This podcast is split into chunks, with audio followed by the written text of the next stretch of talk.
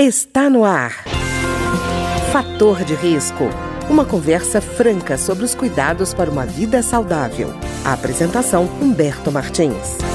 Olá, no programa de hoje nós vamos conversar sobre metaverso, consultas à distância, enfim, esse novo universo que foi criado dentro da área de saúde, especialmente a partir da pandemia. E o nosso entrevistado de hoje é o psicólogo Cláudio Melo, da Clínica Oliste Psiquiatria de Salvador. Doutor Cláudio, tudo bem? Tudo bem, Humberto. E você, como é que está? Tudo tranquilo, doutor Cláudio. Doutor Cláudio, a gente fala em metaverso, né? É uma, um novo ambiente que vai se criar virtual para as pessoas é, interagirem. E parece que ele traria, na área do conhecimento psicológico, por exemplo, é, ganhos, como se o próprio instrumento, o próprio ambiente pudesse fazer com que esses ganhos aconteçam. E a gente parece que esquece, às vezes, da dimensão humana que tem esse processo, né?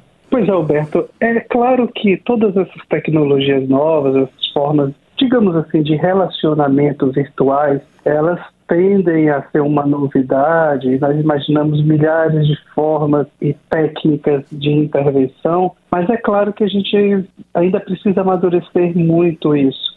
A telemedicina, por exemplo, vamos começar por aí, que é, digamos assim, algo que deu certo atualmente. A telemedicina foi durante muito tempo, não é algo novo, é algo é, relativamente antigo diante da evolução rápida da tecnologia, mas ela ela demorou muito a, de alguma forma, oficializar, as pessoas aceitarem. Eu, particularmente, eu posso lhe dizer, Alberto, que eu era um, um, das pessoas pouco entusiastas dessa ideia aí da uhum. telemedicina. Eu preferia o atendimento presencial. Contudo, a, a pandemia se viu aí como um catalisador desse processo e vimos aí a importância, e hoje eu sou um dos maiores entusiastas da telemedicina, porque permite com que profissionais qualificados possam atender pacientes em diversas partes do país, que às vezes locais que às vezes o acesso a profissionais nessa área é muito restrito. Então, por exemplo, essa questão da telemedicina, nós estamos vendo, estamos amadurecendo e cada vez mais bem consolidada. Ela tem sido um instrumento importantíssimo. Aqui na Olist nós atendemos pacientes no mundo inteiro. E às vezes não é só pacientes brasileiros que moram fora do país, às vezes são estrangeiros mesmo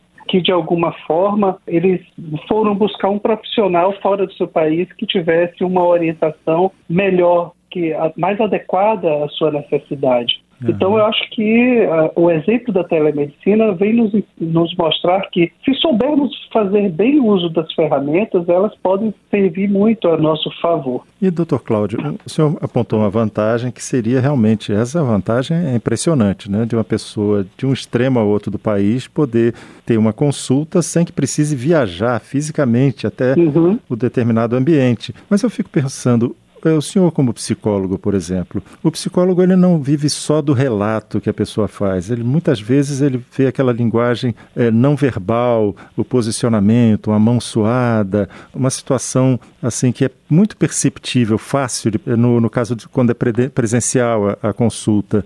O senhor acha que houve alguma perda no caso do atendimento à distância para esse tipo de informação subliminar? Não tenha dúvida que houve uma perda, porque, por exemplo, é, durante a pandemia, era quase não, foi, teve época que foi 100% dos meus atendimentos e daqui da clínica foram é, virtuais, não, não gosto nem dessa palavra, porque não é virtual, é real, mas é, foi, foram online. Hoje, por exemplo, na minha, no meu consultório, os meus atendimentos são basicamente 80%, quase 90% presencial.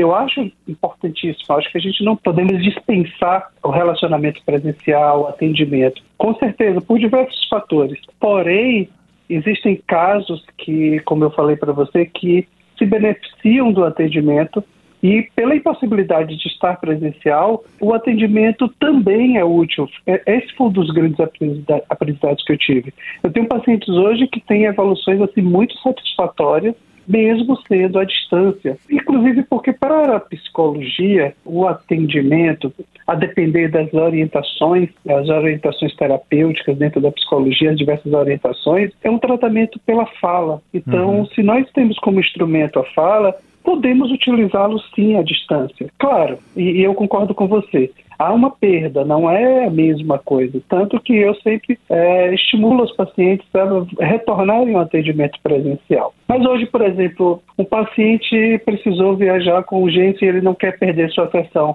Uhum. Ele liga, manda uma mensagem e pede assim, poxa, poderíamos fazer virtual. Quando isso não é um sintoma, não é o paciente num processo de resistência, eu aceito tranquilamente e isso facilita muito o processo, porque seria uma sessão que ele não faria e às vezes de um momento muito delicado. Então eu acho que se soubermos usar muito bem o instrumento, ele pode ser muito útil para a gente. E doutor Cláudio, eu fico pensando num caso, queria ver se isso é, acontece verdadeiramente, Sim. que é o seguinte, por exemplo, muita gente ainda tem preconceito com relação ao tratamento psicológico ou psiquiátrico.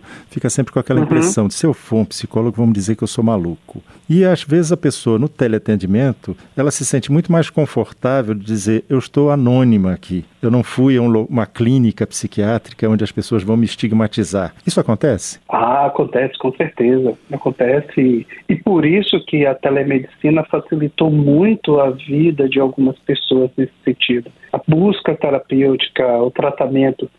porque ela pode estar distante, ela não precisa ir numa clínica psiquiátrica, não precisa ir no consultório psicológico, apesar de que o consultório é algo mais fácil, né? A psicoterapia é algo que hoje já, nós já tínhamos menos preconceitos, hoje em dia, depois da pandemia, se tornou uma, uma coisa que faz parte da vida de qualquer pessoa. Tanto que os, o aumento das consultas psicológicas foram, assim, impressionantes. Eu não tenho dados exatos, mas nós sabemos, e pelo que a gente vai vendo relatos, o aumento das ferramentas de atendimento online em psicoterapia foi muito grande, a demanda também foi muito grande. Então, acho que boa parte desse preconceito já vem diminuindo. O atendimento com o psiquiatra já leva um pouco mais, já tem um pouco mais de preconceito, mas as pessoas cada vez mais já vão fazendo uso dessa ferramenta também, desse tipo de tratamento. E como você falou, eu concordo com você, por ser à distância, facilita o primeiro contato do paciente. Às vezes ele procura, ele está na mesma cidade, mas ele faz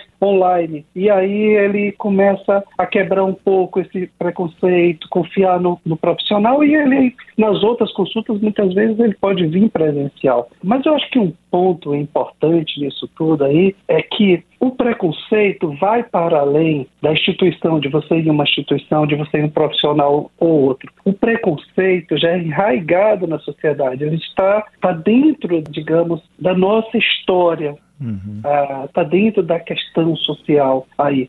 Tem, tem, uns trabalhos, por exemplo, de Michel Foucault, que é um psicólogo, sociólogo, filósofo francês, que ficou muito conhecido nessa área da saúde mental, ele fala da história da loucura e ele vai mostrar que existem elementos presentes hoje que estiveram presentes desde a Idade Média. A segregação da, da pessoa com transtorno mental, o preconceito. Então, nós portamos aí desde muitos anos, na, na história da humanidade, nós portamos esse preconceito essa dificuldade em aceitar que tem um transtorno, que precisa fazer um tratamento psicológico, psiquiátrico. Isso, inclusive, é o que mais dificulta o tratamento psiquiátrico muitas vezes. Eu escuto os colegas psiquiatras comentando muito isso, a dificuldade da adesão inicial dos pacientes. Aqui no internamento, muitas vezes a gente vai vendo isso, porque os pacientes falam, acham que se tomar medicação psiquiátrica, eles vão, vão ficar com aquele rótulo, com aquela marca de ser louco, de ser uma pessoa é,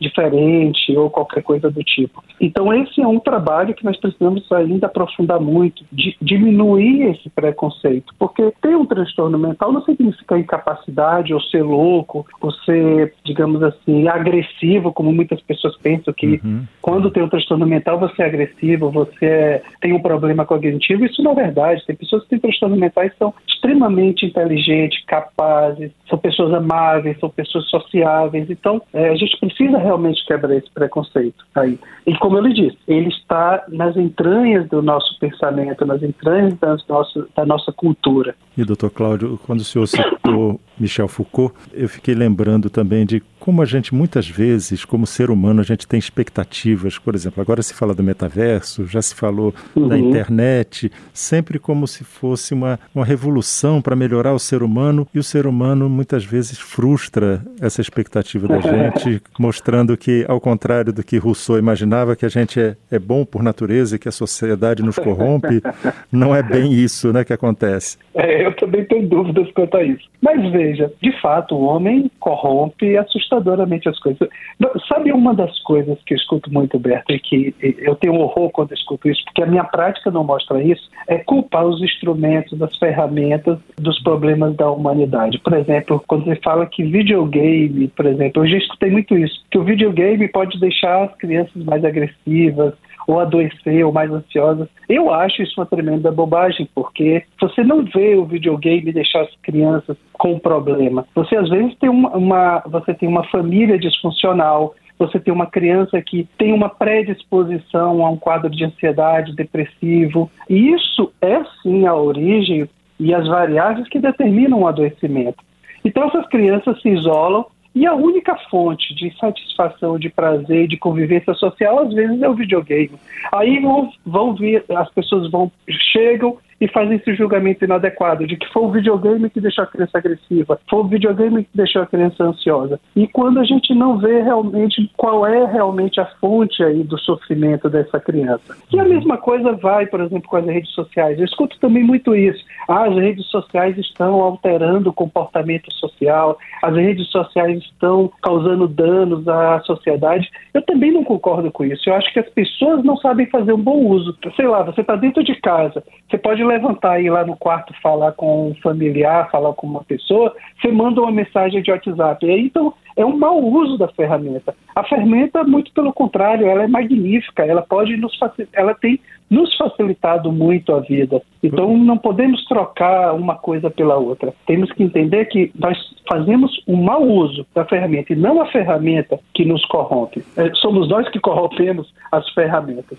E hum. foi interessante você tocar na questão do metaverso, porque o metaverso, eu não sei o que, que isso vai dar muito bem. Eu sou, além de ser psicólogo, sou entusiasta da tecnologia, você já deve ter notado. Uhum. Mas é, eu não sei ainda, a gente precisa conhecer bem o que é isso. É, você falou uma coisa interessante aí anteriormente, que foi a questão de pessoas que estão inibidas para irem a um tratamento. Depender de casos, os pacientes pedem, eu não quero ligar o vídeo, eu quero ficar só no áudio. Eu aceito em alguns casos, porque eu sei que é uma pessoa que tem uma dificuldade ali com, a, com esquema corporal, com a autoimagem, e aí eu entendo que no primeiro momento eu tenho que respeitar isso para depois até conseguir dar passos à frente. Então é, é, é, importante a gente respeitar os limites de cada pessoa. Agora tem pessoas que vão querer ficar com o vídeo fechado para ficar fazendo outras coisas, para não prestar atenção, por exemplo, na reunião, uhum. para estar tá fazendo uma coisa enquanto está em reunião. Eu acho que isso é desrespeito, a falta de ética. Então a gente tem que saber filtrar caso a caso aí. Há casos que é útil, há outros que não é. Então o metaverso também vai ser isso. A gente ainda vai ter que rodar muito, aprender muito. E olha lá o que eu acho. A uhum. gente gente ainda nem sabe se isso vai dar certo. A gente está falando aqui, mas não sabemos ainda. Pode ser uma daquelas invenções que vão ficar lá só no campo da especulação, não vai sair daí. Uhum. Não, e, e, doutor Cláudio, uma coisa interessante que o senhor falou é que essa coisa de responsabilizar, de terceirizar a responsabilidade para a tecnologia é mais ou menos como aquela pessoa que diz que o carro é que causa o acidente e não o motorista, né? É, exato. E eu estava lembrando, inclusive, de algumas terapias que se tem, por exemplo, com relação à fobia, quando não se quer submeter a pessoa ao ambiente fóbico, mas uma simulação, né? Essa tecnologia ajuda porque você cria um, um ambiente que para ele fóbico é verdadeiro, mas é extremamente útil para a terapia dele. Perfeito, foi um ótimo exemplo que você deu, porque já existem alguns estudos científicos, não são, não é qualquer coisa, são estudos científicos que têm comprovado a eficácia para alguns sintomas, como a fobia da realidade virtual. A gente sabe hoje em dia que, por exemplo, você boa parte do treinamento de um piloto de avião pode ser feito é, virtualmente e isso não vai digamos assim, diminuir a qualidade desse treinamento. Ao contrário, vai permitir aí dar a ele ampliar muito mais as possibilidades de treinamento. É claro que no final ele vai ter que ir ir para um avião de verdade uhum. e treinar ali. Então, o que é que acontece muitas vezes em tratamentos como esse, no campo da, da, da realidade virtual, é você fazer, dar os primeiros passos seguros para o paciente, conseguir uma adesão maior ao tratamento e depois você ir para a realidade. É como eu falei, às vezes você começa um atendimento virtual, virtual não online, e depois você parte para um atendimento aí presencial. Pode ser as etapas de um processo aí é, de sucesso. Tá ótimo. Eu queria agradecer então ao psicólogo Cláudio Melo, que é da clínica Oliste Psiquiatria e que conversou conosco hoje sobre essa possibilidade do ambiente virtual, da telemedicina, do multiverso que estão surgindo por aí. Muito obrigado, doutor Cláudio. O programa de hoje teve trabalhos técnicos de Ricardo Coelho. Se você tem alguma sugestão de tema ou comentário sobre o programa de hoje, basta enviar uma mensagem para o endereço eletrônico programa fator de risco, tudo junto, arroba gmail.com. Até o nosso próximo encontro. Fator de risco, um programa com dicas para melhorar a saúde. Uma produção da Rádio Câmara, transmitida por emissoras parceiras de todo o Brasil.